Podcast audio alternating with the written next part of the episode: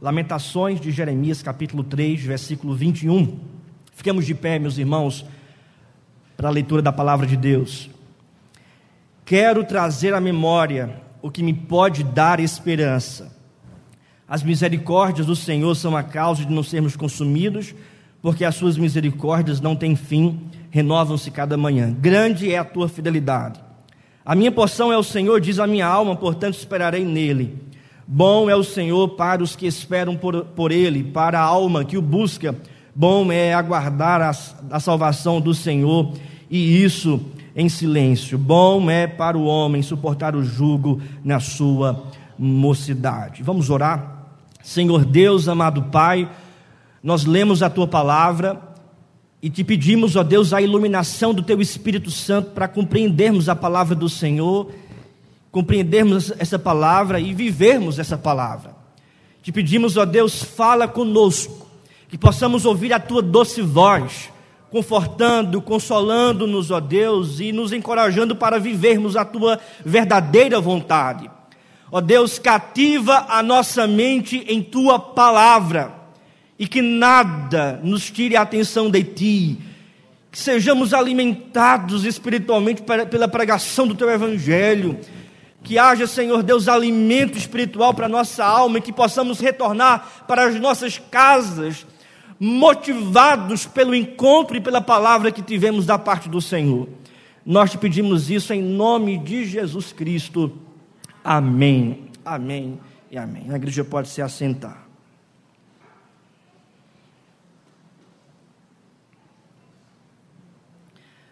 Há tempo para todas as coisas debaixo do céu, como disse o rei Salomão no livro de Eclesiastes. Tempo de alegria, tempo de sofrimento. As pessoas gostam quando estão passando por tempos bons, por momentos maravilhosos na vida, pois são os momentos que as coisas vão bem. Contudo, nos momentos de dificuldades, de aflições e sofrimento, é claro que nós não gostamos de passar. É claro que nós não temos prazer de passar por esses momentos. Mas nós vamos passar por esse momento. Porque há tempo para todos os momentos da vida. Tempo de alegria, como também tempo de tristeza. Tempo de paz, como também tempo de perseguição. Tempo de bonança, como também tempo de aflição. Agora, em tempos de sofrimento, em tempos de aflições, de perseguições, a gente pode perder algumas coisas. A gente pode perder coisas quando passamos por esse tempo, e esse tempo também pode trazer algum tipo de, de destruição.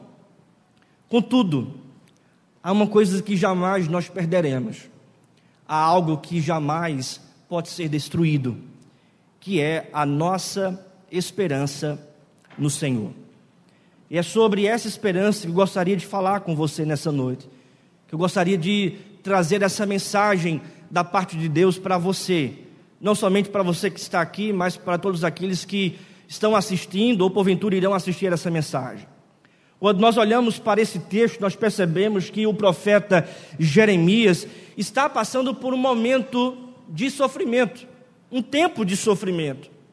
Veja, o profeta está passando por um tempo de, de, de sofrimento. Há tempo para todas as coisas. Talvez você passe mais à frente, ou talvez você hoje esteja passando por um momento assim. O profeta Jeremias escreve essa, essa palavra, essa carta, esse texto, justamente intitulada Lamentações, ou seja, essas palavras escritas pelo profeta Jeremias é, são, na verdade, é fruto, esse lamento é fruto do sofrimento que ele vem passando. Para a gente entender o texto e para a gente entender o significado do texto, a real verdade do Senhor para nós, é importante a gente entender o contexto. Como a gente estuda em hermenêutica, a gente entende o significado do texto à luz do seu contexto.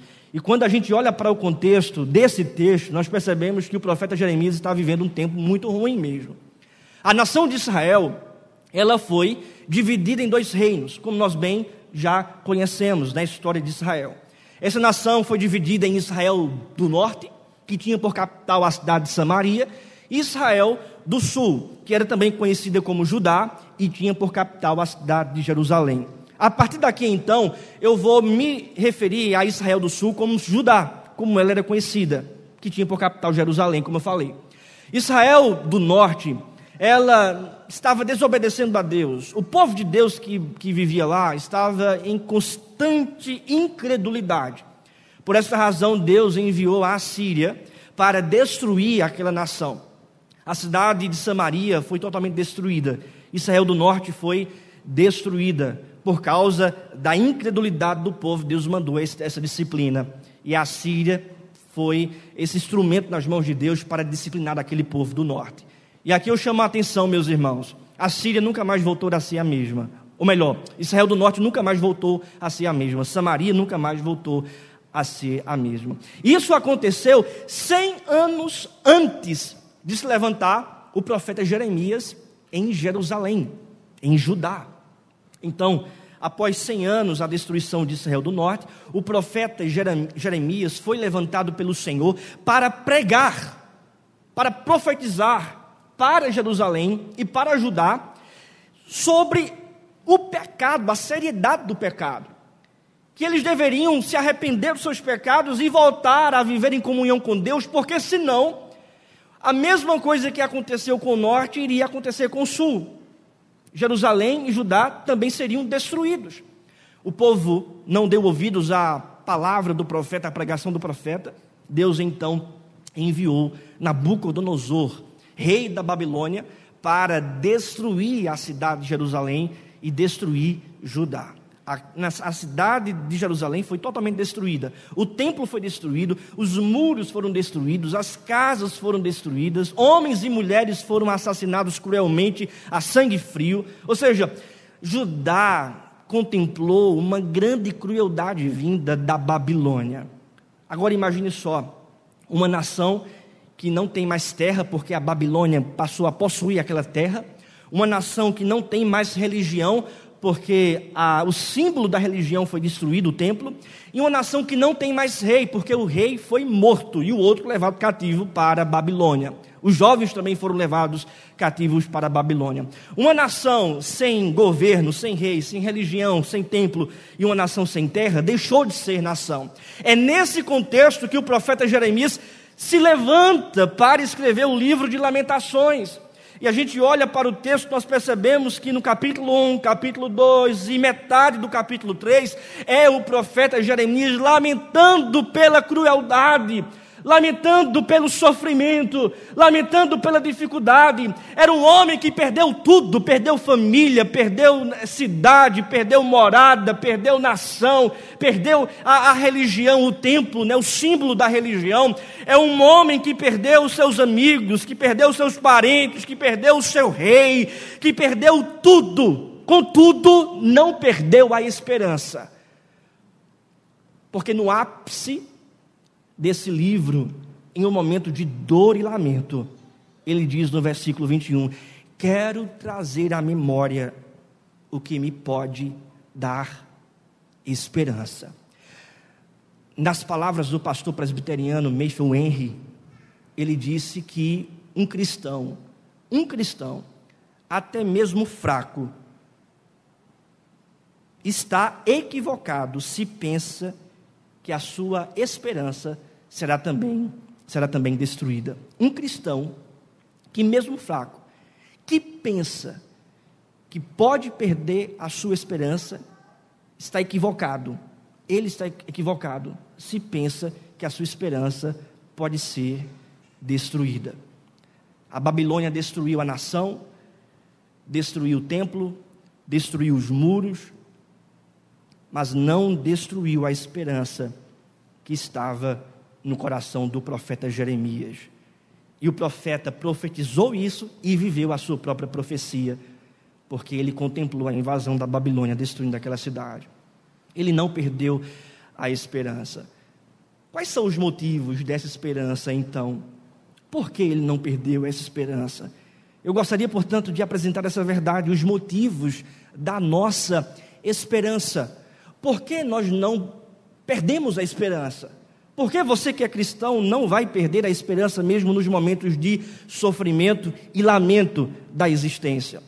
Quais são os motivos da nossa esperança? Quais eram os motivos da esperança do profeta Jeremias, que mesmo em um momento de absoluto caos, se manteve esperançoso? Quais são os motivos dessa esperança? Primeiro motivo, a nossa esperança é a misericórdia eterna de Deus. O primeiro motivo da nossa esperança é a misericórdia eterna de Deus. Versículo 21, vamos ler juntos em nossa voz? Gostaria de ouvir a igreja, vamos lá? Quero trazer à memória o que me pode dar esperança. Juntos, o versículo 22. As misericórdias do Senhor são a causa de não sermos consumidos, porque as suas misericórdias não têm fim, porque as suas misericórdias não têm fim.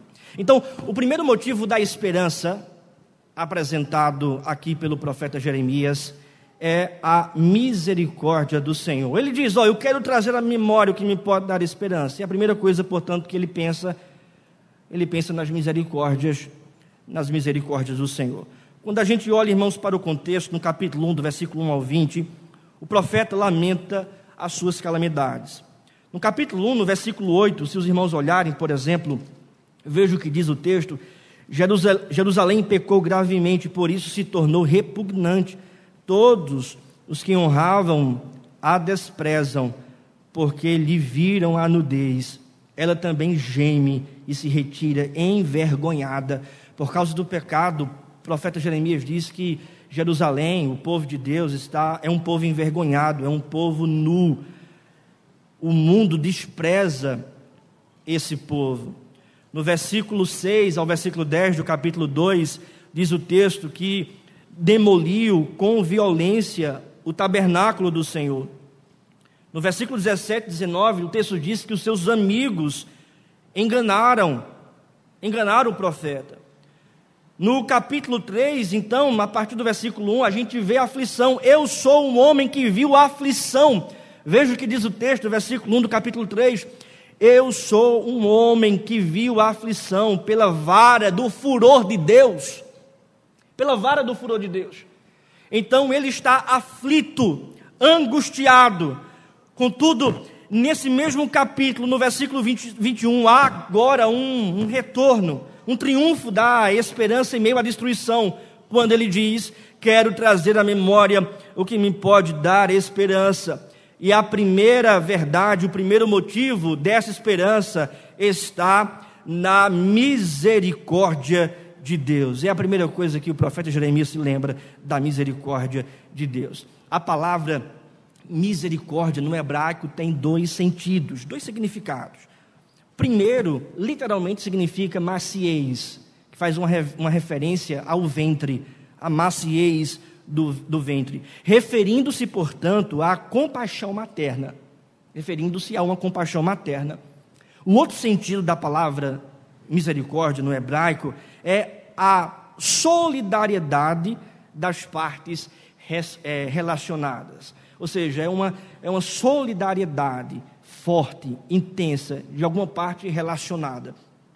O que o profeta, portanto, está pensando é nessa compaixão que uma mãe tem com seu filho, nessa solidariedade de uma parte para com a parte mais fraca, dessa, desse se inclinar, dessa, desse, dessa compaixão, o Deus que se compadece do seu povo. E ele diz: as misericórdias do Senhor são a causa de não sermos consumidos. É por causa dessa misericórdia, dessa compaixão de Deus, de Deus estar olhando para o profeta, para todos nós, que nós não somos consumidos. As dificuldades vêm e virão. O tempo de sofrimento também vem e virão. Os problemas podem estar acontecendo hoje na sua vida, angústia pode estar aí no seu coração. Mas uma coisa é certa: nós não seremos consumidos por causa das misericórdias de Deus. elas não podem nos destruir elas não, elas não podem, ah, os problemas da vida, as adversidades da vida, essas adversidades não podem nos consumir, não podem nos destruir. Nós não vamos definhar por causa das atribulações e adversidades da nossa vida. Pelo contrário, é por causa das misericórdias do Senhor que nós não somos consumidos. Dia após dia, Deus está nos sustentando por causa da sua misericórdia não é o seu dinheiro, não é o seu trabalho, não é a sua família, não é a sua casa, é a misericórdia de Deus que nos sustenta. É somente ela. Meu querido irmão, a gente olha para a vida e nós percebemos que a demanda da vida é grande é muito, muito esforço, muita dificuldade, muito problema, é trabalho, é família, é coisa que a gente tem que resolver, é conta no final do mês que a gente tem que pagar, é muita atividade, além dos problemas que cada um passa particularmente. Mas uma coisa é certa, uma coisa é certa: a misericórdia de Deus vai nos sustentar dia após dia. O Deus que está em nós é maior do que as nossas adversidades. O Deus que está em nós é maior do que os nossos problemas. O Deus que é por nós, que luta por nós, é maior do que o nosso sofrimento, é maior do que todas as nossas aflições. É por causa das suas misericórdias que não somos consumidos. Três aplicações para a nossa vida. O nosso interior deve ser moldado não com as circunstâncias desfavoráveis, mas com a esperança em Deus. O nosso interior deve ser moldado não pelas circunstâncias desfavoráveis, mas pela esperança em Deus. Jeremias não foi moldado pela Babilônia, não foi moldado ou formatado pela tribulação que o cercou, mas Jeremias estava sendo cada dia formatado e moldado pela esperança que brotava em seu coração. Portanto, não seja moldado pelas circunstâncias desfavoráveis, mas seja moldado pela esperança do, do Evangelho. Não seja alimentado pelas más notícias, mas seja alimentado pela boa notícia da palavra de Deus. Não alimente a sua alma com a tribulação, mas alimente a sua alma com a esperança que vem da palavra do Senhor. Segunda aplicação, Deus sempre vai nos sustentar com as suas misericórdias, apesar das aflições. Deus sempre vai nos sustentar com as suas misericórdias, apesar das aflições. Veja que o texto diz: porque as suas misericórdias não têm fim, renovam-se cada manhã. Então, você pode ter inúmeras aflições, a misericórdia de Deus é eterna. Você pode ter todos os dias problemas, mas todos os dias a misericórdia do Senhor se renova. Você pode todos os dias enfrentar, enfrentar uma dificuldade, uma adversidade, mas todos os dias a misericórdia do Senhor vem. Elas se renovam a cada manhã. Elas não têm fim. É por isso que o motivo da nossa esperança está na, na misericórdia eterna de Deus. Elas não têm fim. Terceira e última aplicação: o motivo da nossa esperança não é a falta das provações, mas a certeza da misericórdia de Deus. O motivo da nossa esperança não é você não passar por provação, não é você estar ou não nas provações, não é a falta delas. Sobretudo, veja, o motivo da nossa esperança é a presença das misericórdias de Deus na nossa vida em meio às aflições. Deus não livrou Jeremias daquela calamidade, mas Deus estava com Jeremias em meio àquela calamidade. Deus está conosco em meio também às calamidades. Deus está conosco em meio aos nossos sofrimentos. Deus está conosco todos os dias até a consumação dos séculos. Foi isso que disse o Senhor Jesus. A segunda verdade, meus irmãos, o segundo motivo da nossa esperança é a fidelidade imensa de Deus. Segundo motivo da nossa esperança é a fidelidade imensa de Deus. Veja o que diz o texto, versículo 23 ainda. Vamos ler juntos. Renovam-se cada manhã, grande é a tua fidelidade. Versículo 24. A minha poção é o Senhor, diz a minha alma, portanto esperarei nele. Portanto esperarei nele. A segunda verdade é a fidelidade a fidelidade imensa de Deus, ou a fidelidade grande é, do Senhor. Jeremias traz à memória o que pode lhe dar esperança. E um dos motivos dessa esperança está na fidelidade de Deus. Enquanto que os seus amigos foram infiéis para com ele, Deus se manteve fiel. Enquanto que ele está passando pela tribulação, Deus está sendo fiel. O que significa fidelidade? Fidelidade significa manter-se íntegro e leal nas promessas que são feitas. E Deus se mantém íntegro e leal em suas promessas para com a nossa vida. Além de Deus prometer, Ele é fiel para cumprir. Jamais mudará a sua palavra. Então, veja, as misericórdias do Senhor são certas na nossa vida também por causa da sua fidelidade. Se ele é fiel, fiel em sua palavra, então é certo também que as misericórdias de Deus estarão conosco, não somente as misericórdias dele, mas todas as outras bênçãos da palavra de Deus que ele prometeu até nós. Ele é fiel. Por mais que sejamos infiéis, Deus continua fiel nesta aliança, neste pacto. Essas duas expressões, misericórdia e fidelidade, são expressões do que nós chamamos de expressões da aliança de Deus, ou do pacto de Deus, da aliança que Deus fez com o seu povo. Deus tem uma aliança com o seu povo. Deus tem uma aliança com você. Olhe para mim aqui. Deus tem uma aliança com você. Talvez essa aliança você esteja indo por outro caminho. Talvez você esteja desmotivado. Talvez você não esteja fazendo a sua parte. Mas Deus continua fiel. Ele continua fazendo a parte dele. Ele continua chamando você para renovo. Ele continua chamando você para estar junto dele. Ele não desistiu de você nesse sentido. Não por quem você é. Não porque você é uma pessoa boazinha. Essa mensagem aqui não é uma mensagem antropocêntrica. Mas ele não desistiu de você porque ele está sendo fiel na aliança que ele fez com você, que ele fez com o seu povo. Não é fiel a nós, mas é fiel a ele mesmo, fiel em sua palavra, fiel em sua aliança. Olhe, por exemplo, para a história de Israel. Olhe mais adiante, mais atrás, olhe para Adão e Eva quando eles pecaram, quiseram fugir da presença de Deus.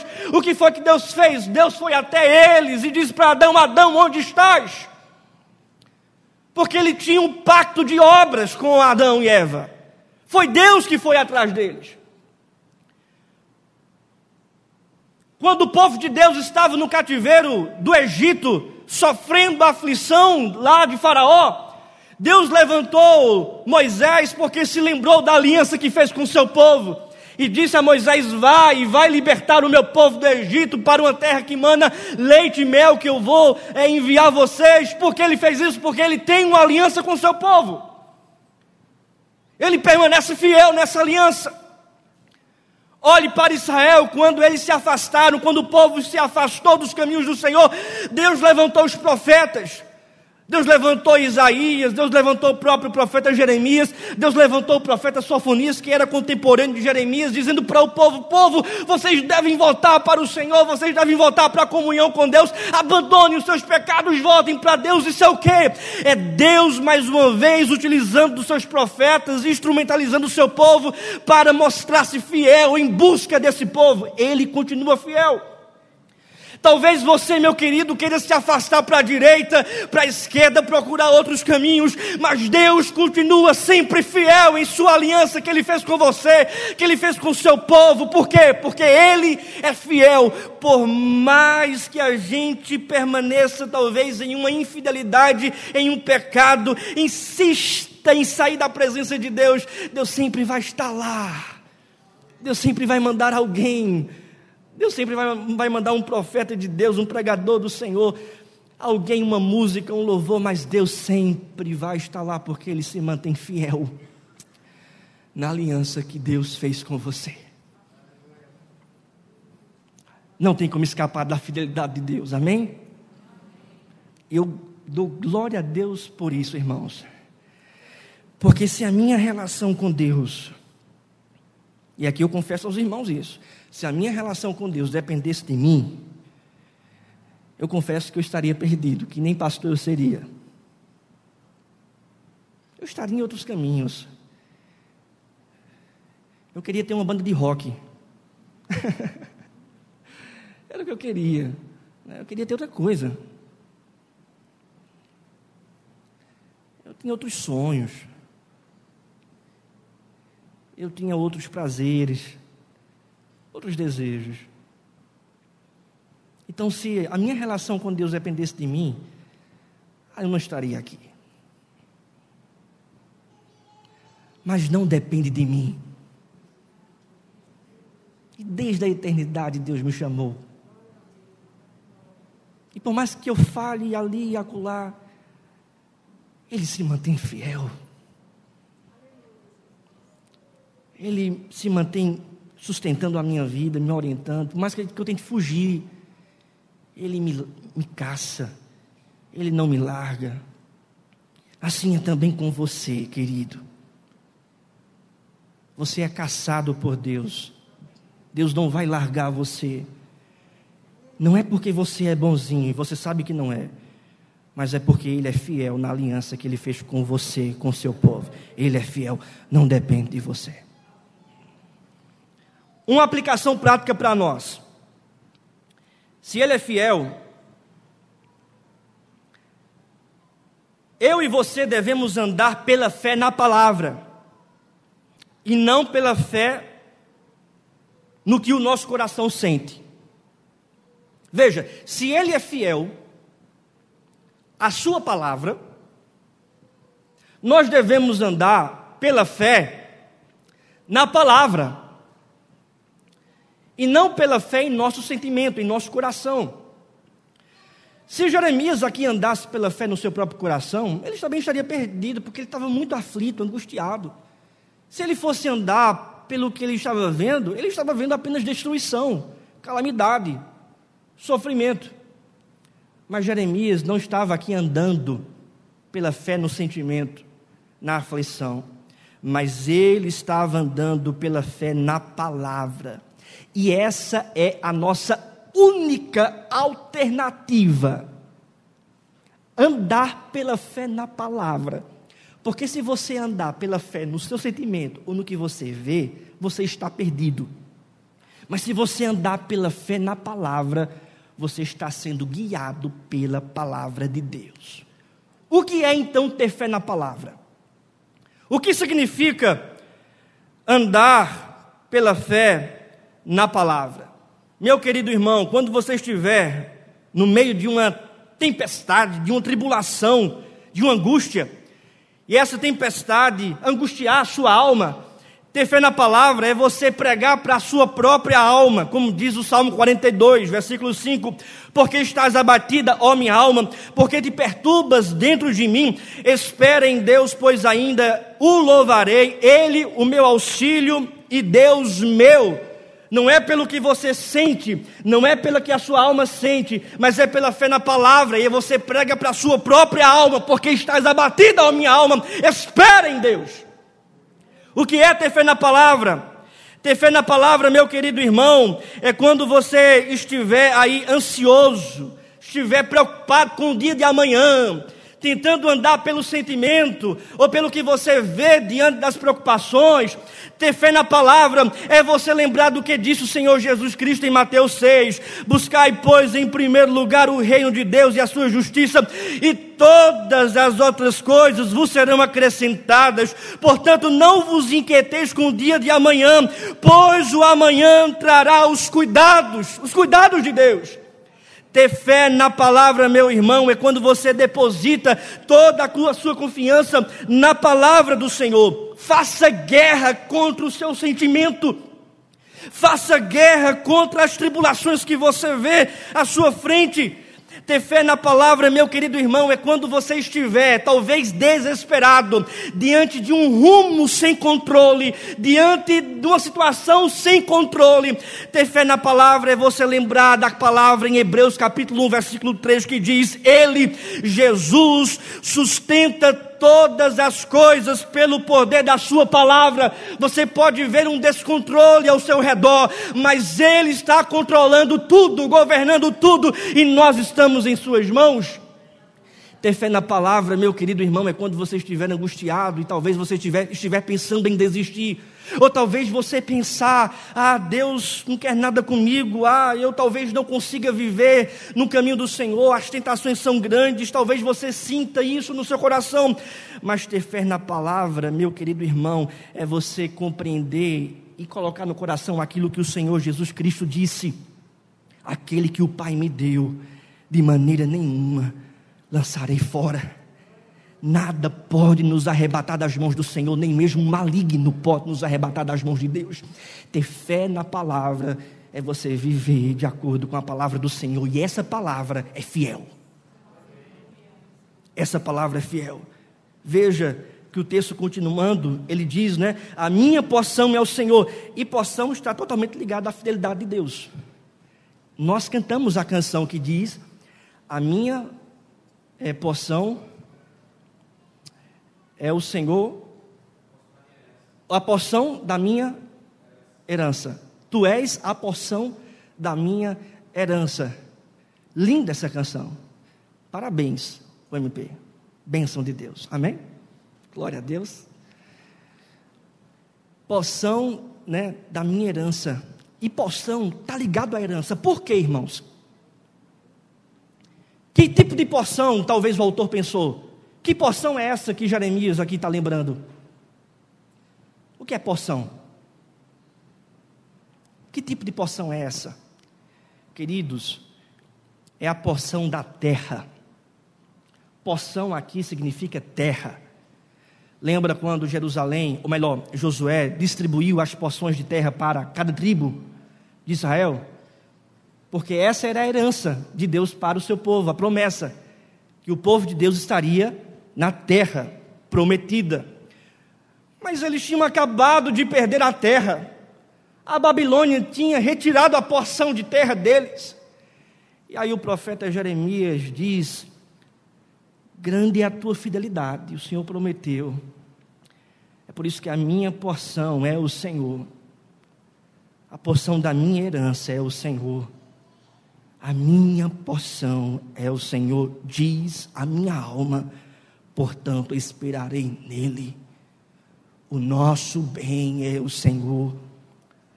O nosso maior bem não é o que temos, não é o que possuímos, mas o nosso maior bem é a presença de Deus. De tal modo que a terra de Canaã aponta para a nova Canaã, a Canaã de Deus. E essa terra perdida foi restaurada. O povo da Babilônia foi destruído mais à frente, 70 anos depois, pelo Império Medo-Persa. Ciro, do, da, da Persa, libertou o povo de Israel e o povo voltou para a porção de terra. Só que essa porção de terra, à luz da revelação bíblica, no que nós chamamos de teologia bíblica, aponta para uma terra ainda maior. Em Apocalipse, irmão, o apóstolo João, no versículo 21, diz: Vi novo céu e nova terra e Deus está presencialmente nessa terra, fisicamente nessa terra. Deus habitará com seu povo nessa terra.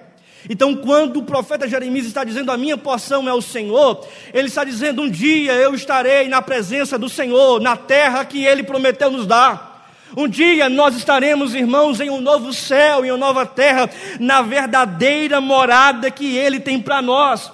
O, profeta Isaías falando sobre essa verdade, no, no, capítulo 54, ele diz que nenhuma arma forjada, nenhuma língua pode nos tirar essa herança, essa porção. Ele é fiel e vai cumprir, e um dia desfrutaremos dessa porção na eternidade, na glória eterna. Porque a nossa porção é Ele, porque paraíso, novo céu, nova terra, só é de fato por causa da presença de Cristo, por causa da presença dEle. Foi isso que ele disse para o ladrão que estava na, na cruz, que se arrependeu e creu ainda hoje estarás comigo no paraíso. Ainda hoje estarás comigo no paraíso. Mateus capítulo 5, versículo 5, Jesus Cristo disse: Bem-aventurados os mansos, porque herdarão a terra. Nós vamos habitar nessa terra que Cristo está. No Salmo 37, versículo 9, diz o texto: porque os malfeitores serão exterminados, mas os que esperam no Senhor possuirão a terra. Possuirão a terra.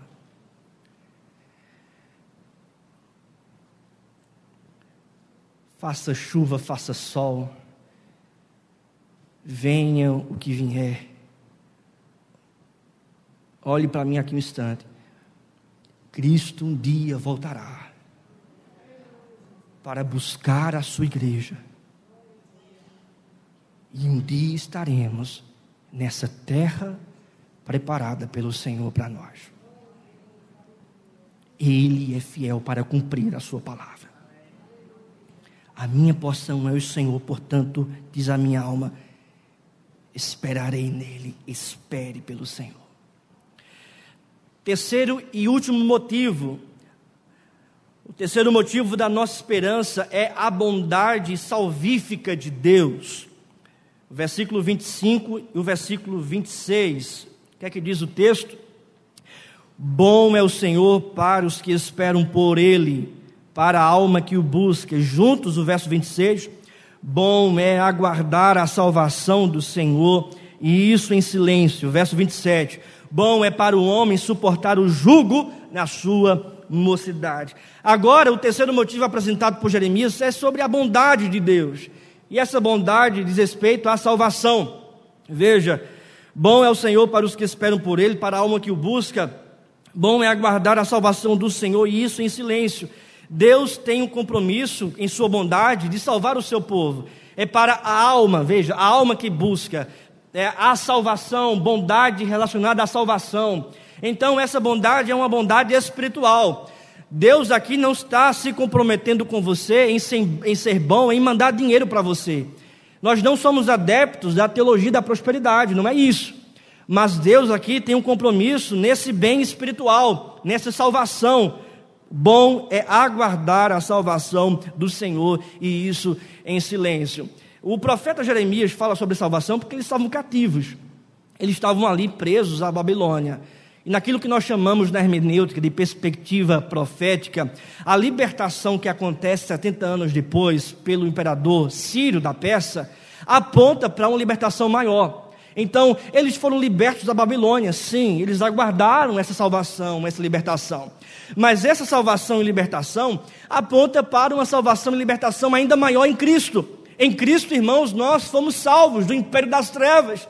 Em Cristo nós fomos salvos da escravidão do pecado, o pecado não reina mais na nossa vida. Em Cristo nós somos salvos da morte eterna. Em Cristo nós somos libertos da, do juízo eterno. Em Cristo nós temos vida eterna. E mais que isso, essa salvação já é uma salvação também que será plena no porvir porque um dia, meu querido irmão, nós vamos deixar este mundo vil, este mundo pecaminoso, para estarmos totalmente libertos do pecado e vivermos em glória na eternidade. É por isso que a Bíblia diz: bom é aguardar a salvação do Senhor. Isso em silêncio dá a ideia de que não é com murmuração. Você pode até lamentar, lamentar é louvor, mas murmurar não. Você aguarda porque você sabe que Deus está sustentando você pelas suas misericórdias, porque Deus é fiel, Ele não vai falhar com você, e porque essa salvação um dia chegará. Chegará, chegou já para todos os que creem, mas em sua plenitude chegará quando Cristo voltar, onde seremos libertos desta grande Babilônia que se chama mundo, estaremos na nova Jerusalém. O Salmo 77, versículo 11 disse, diz: Recordo os feitos do Senhor, pois me lembro das tuas maravilhas da antiguidade. O mesmo que fez é o mesmo que faz e é o mesmo que fará. As motivações da nossa esperança, portanto, residem nas misericórdias de Deus, na fidelidade de Deus e na bondade do Senhor. Ele é bom para o seu povo. Ele continua bom, sendo bom para o seu povo. Diante de tudo isso, três implicações objetivas para a gente encerrar. Primeiro, diante das aflições, lembre-se do Senhor. Ele é o fundamento dessa esperança. Traga à sua memória o Senhor e todos os seus atributos. Segunda implicação, diante das aflições, busque a presença de Deus. O texto diz: Bom é o Senhor para a alma que o busca. Então você espera buscando, louvando, agradecendo a Deus, buscando a presença dEle. Então busque a presença do Senhor. E terceira e última implicação, espere as intervenções poderosas de Deus. Porque o texto termina dizendo: bom é para um homem suportar o jugo na mocidade, ou aguardar né, toda a aflição, tendo a expectativa de que uma hora o Senhor vai intervir. Ele pode intervir hoje, ele pode intervir amanhã, ele pode mudar a sua aflição em bênção, ele pode é, tratar isso com você, agora com você. Saiba que Ele já está tratando, porque as tribulações são ferramentas que Deus usa para fazer a sua imagem em nós. Mas haverá sim uma intervenção, seja agora ou na volta de Cristo, mas haverá sim uma intervenção, sobretudo uma intervenção gloriosa, onde um dia estaremos na glória eterna. Há tempo para todas as coisas debaixo do céu, como disse o rei, o rei Salomão, no livro de Eclesiastes. Tempo de alegria, tempo de tristeza, tempo de bonança, como também tempo de sofrimento. Mas quando você estiver passando por tempo de sofrimento, ou se você está passando por um tempo assim, não perca a esperança. Lembre-se dos motivos da nossa esperança as misericórdias do Senhor, a fidelidade imensa de Deus e a bondade salvífica que nos consola, que vem da parte do Senhor. Fiquemos de pé e vamos orar.